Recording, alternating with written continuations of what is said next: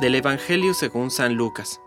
El Señor dijo, Supongamos que uno de ustedes tiene un servidor para arar o cuidar el ganado. Cuando éste regresa del campo, ¿acaso le dirá, Ven pronto y siéntate a la mesa? No le dirá más bien, Prepárame la cena y recógete la túnica para servirme hasta que yo haya comido y bebido, y tú comerás y beberás después.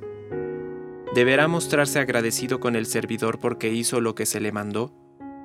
Así también ustedes, cuando hayan hecho todo lo que se les mande, digan, somos simples servidores, no hemos hecho más que cumplir con nuestro deber.